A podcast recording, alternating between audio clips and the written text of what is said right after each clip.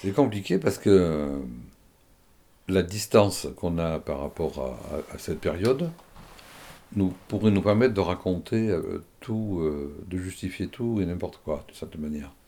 Parce qu'il s'est passé beaucoup de temps, il y a presque 40 ans. Donc, euh, pour être au plus juste, il faut être excessivement vigilant, parce que déjà, on est dans le roman, euh, la fiction va prendre la, place de, la réalité. C'est pas des démarches euh, individuelles et solitaires, en fait, ce qui s'est passé à cette époque-là, en ce qui me concerne. Parce qu'on est pris toujours dans le mouvement de la société. Et je ne suis pas un 68 art, puisque j'étais à quelques années près, j'étais trop jeune, quoi. Toi, c'est à, à 4-5 ans. Hein.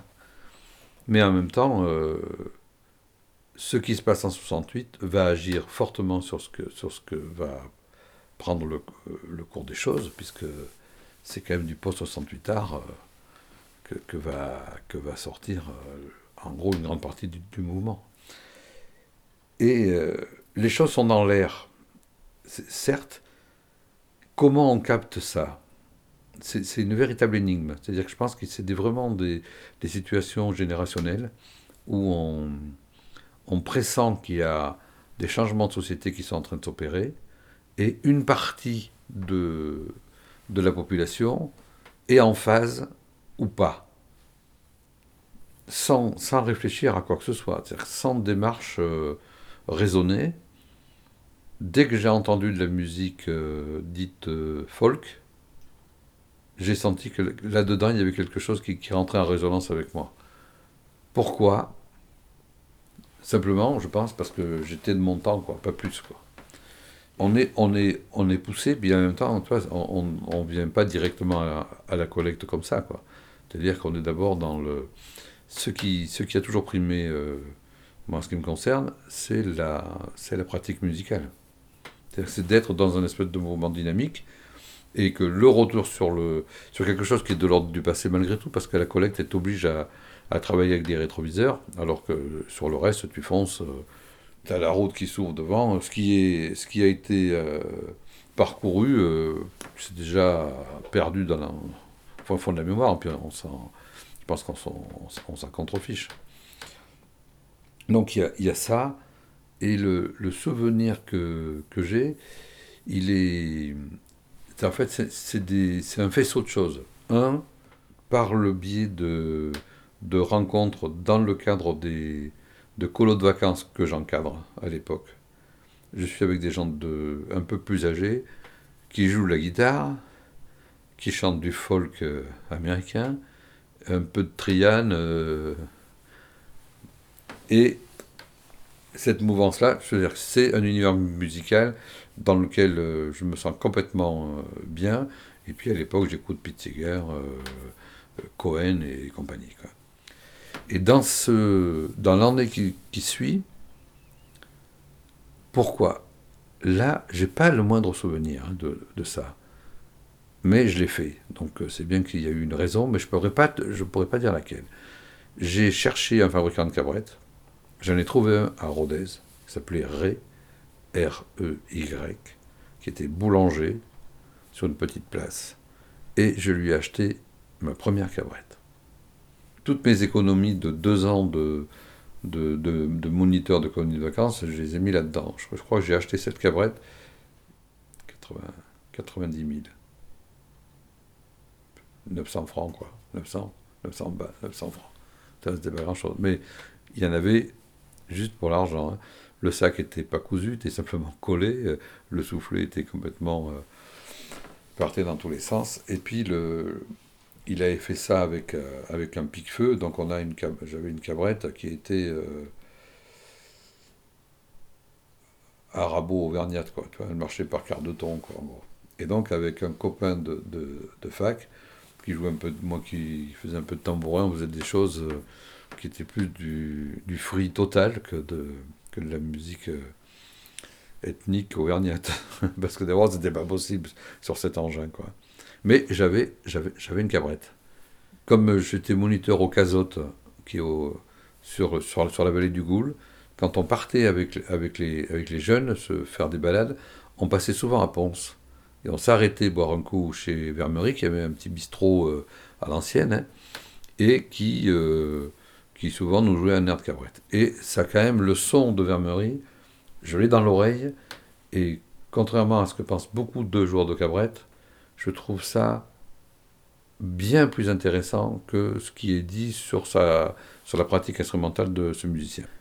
Bon, ça, ça m'a sûrement laissé une trace de, de, de l'homme avec la avec, avec l'instrument, parce que ça fait quand même une espèce de, de forme totale qui est quand même originale, et puis que j'ai et, comme si j'avais senti qu'il y avait une espèce de modernité absolue dans cette espèce d'instrument complètement archaïque pour euh, que je découvrais à l'époque. Donc j'avais fait déjà la bascule par rapport à ça. Mais et puis le timbre de le jeu de Vermery, ce côté un peu complètement euh, fleuri comme ça, il y avait quelque chose de, très, euh, de très joyeux, puis de très frais d'une certaine manière, de très moderne presque. Par contre, l'autre souvenir, c'est peut-être dans la même période, à quelques semaines près, on est sur l'Aubrac avec un groupe d'ados, on campe, mais un soir, on est passé à pied dans, un village de l'Aubrac, et je ne sais pas lequel, mais en même temps, j'ai la vision de la maison avec la porte ouverte. On est passé en dessous, c'est une maison qui était il y avait un mur et la maison était au-dessus. Porte ouverte, et à l'intérieur de cette maison, il y a quelqu'un qui jouait de la cabrette. Et là, le son, qui est un son plus proche de ce que, de ce que je pourrais qualifier aujourd'hui de, son de cabrette euh, à la Joseph Riols, quoi mais un truc très très mélodique, très, euh, très épuré. Et, dans, et à ce moment-là, comme si le soir avait quand même une capacité euh, d'imprégnation plus grande que, qu'en plein jour, là juste à la tombée, là, entre chien et loup, là, on a je sais qu'on a ralenti, moi j'ai dû m'arrêter un petit peu pour écouter, puis après le groupe est reparti. Donc il y avait ce bruit de pas là, de, sur, la route, et le, le son de cabrette dans cette maison. Et ça, je crois que ça a été euh, le, le véritable déclic.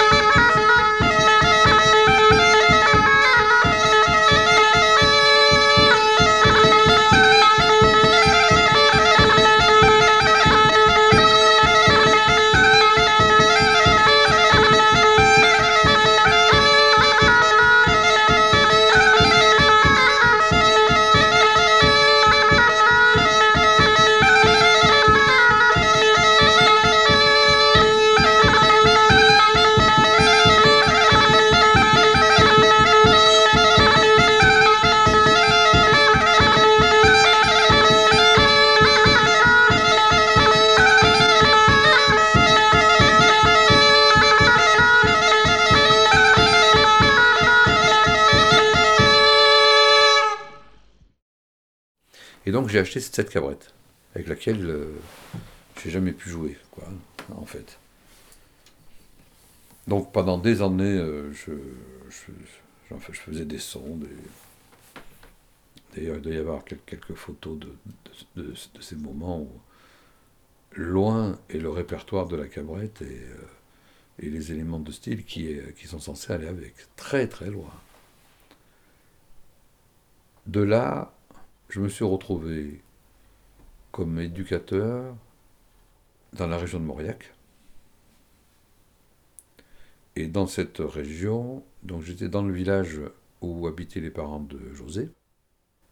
Et là, j'ai euh, rencontré le gros folklorique qu'il y avait dans le coin, qui était la Montaise, mais surtout le gars qui jouait, qui s'appelait euh, René Calme, qui était de Saint comme Dolt, je crois. et qui jouait de la cabrette, et qui hanchait un petit peu. Donc je lui ai amené ma fameuse cabrette euh, euh, à gamme euh, par quart de ton, et il a réussi à, la faire fonctionner quasiment en, en, en Do, quoi, sur un pied de 39, et, et donc il m'a dit, écoute, si tu veux, viens jouer de temps en temps avec nous quand on répète, et, et donc j'ai commencé à prendre deux ou trois airs euh, trad avec le gros folklorique et, à jouer avec ce, avec ce pied qui était euh, donc percé à, euh, de manière très très sommaire. Les trous étaient faits au pic-feu et les bagues, les différentes couleurs entre les bagues et puis le, reste, c'était peint simplement. Hein. Donc c'était quand même assez incroyable. C'était un objet d'art brut. Quoi. Et donc là, j'ai joué un petit peu, puis je me suis dit, bon, là, il m'a fait la démonstration que, le, que la cabrette que j'avais acquise n'était pas vraiment. Euh, c'était pas. elle avait le nom de cabrette, mais c'était à peu près tout, quoi. Qu'il fallait que je me débrouille pour, pour euh, me procurer un, instrument. Si je voulais jouer vraiment de cet instrument, c'est pas possible là. Et lui, il avait, je pense, une cabrette Fabre que j'avais essayé, donc je, je m'étais rendu compte que c'était autre chose. Pourquoi je n'ai pas été acheter une cabrette à Fabre? Parce que là, j'avais le, lien. Et repensant à Vermerie, je suis revenu sur la zone de la vallée du Goul en, en disant mais écoute, je vais peut-être bien trouver une cabrette ancienne. Parce que d'un coup, j'avais envie de jouer avec un instrument euh, authentique, d'une certaine manière, authentique euh, à l'époque, parce que qu'est-ce que je savais de ça? Pas grand-chose, quoi. Si ce n'est que Vermery jouait avec des pieds, euh, tu vois, qui n'étaient pas des pieds fabriqués aujourd'hui, ça c'est clair. Et puis ce qu'il disait, il avait des Amadieux, des, des Francs, des, choses comme ça. Donc c'était des pieds, des, des, pieds anciens, quoi. Et donc en allant chez lui, il m'a donné un certain nombre de noms de gens qui jouaient, puis il m'a raconté et là, la collecte démarre, d'une certaine manière. C'est le début de la collecte, tu vois, j'ai 24 euh, ans, tout comme ça. Et la collecte s'opère non par rapport à des éléments de répertoire ou de style ou d'histoire de vie, etc., mais pour la recherche d'un instrument.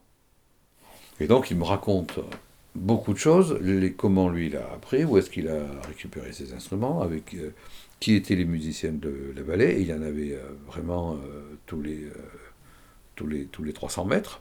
Hein. et entre autres, le Cookie, le Merle, Rigal, et j'en passe.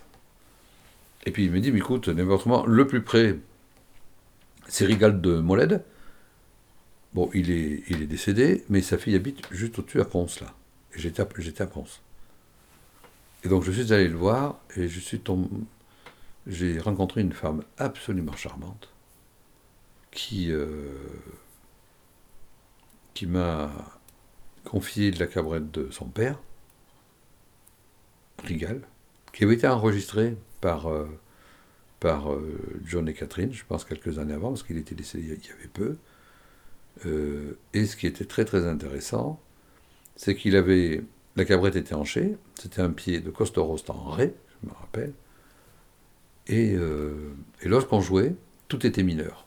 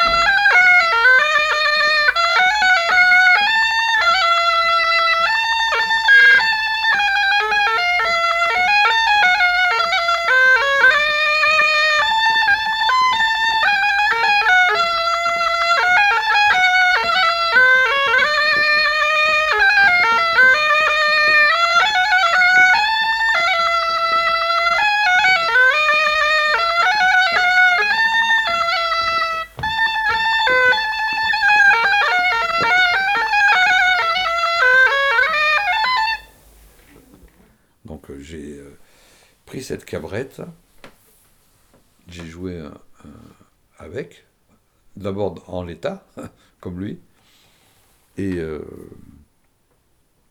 et très vite, j'ai rencontré, il y a eu une rencontre à, la Feuillade, une espèce de, de soirée derrière, sous l'église, donc derrière chez, chez mes parents, vraiment derrière, c'est-à-dire que je sortais du bout du jardin, j'étais sur l'événement, où il y a eu une rencontre euh, folk avec euh, Perlin Pimpin,